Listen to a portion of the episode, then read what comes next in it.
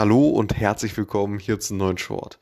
Um Daten von A nach B zu transferieren, kann man im Grunde genommen zwei Wege wählen. Das eine ist äh, Batch Processing, also ja, Stapelverarbeitung auf Deutsch.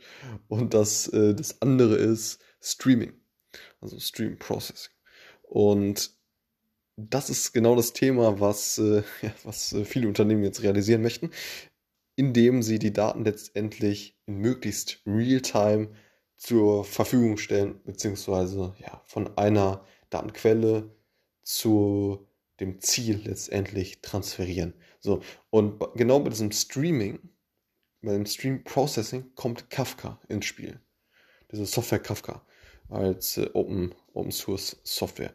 So, und das ist im Grunde genommen so, dass ja, man möchte diese Datenquellen, also von diesen Datenquellen, diese diversen Datenquellen, irgendwie Trans, äh, ja, transaktionale Datenbank, dann ERP-System, irgendwie ähm, von, von, von Tracking-Systemen, äh, Datenbanken, letztendlich ja, von diesen unterschiedlichen Datenquellen die Daten transferieren zu ja, wiederum unterschiedliche ähm, Daten, ja, Datenbanken. So.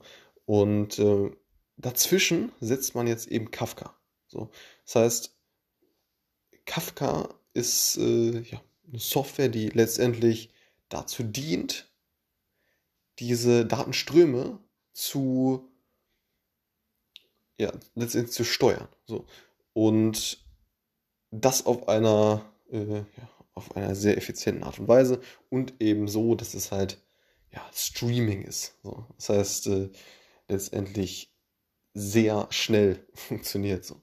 Und natürlich möglichst schnell dann letztendlich so. Das heißt, Kafka, eine Software, die dazu dient, ja, möglichst effizient letztendlich von diesen unterschiedlichen Datenquellen die Daten zu, äh, ja, auf einer gewissen Struktur und Basis letztendlich zu, zu transferieren hin zu den ja, Zielsystemen. So.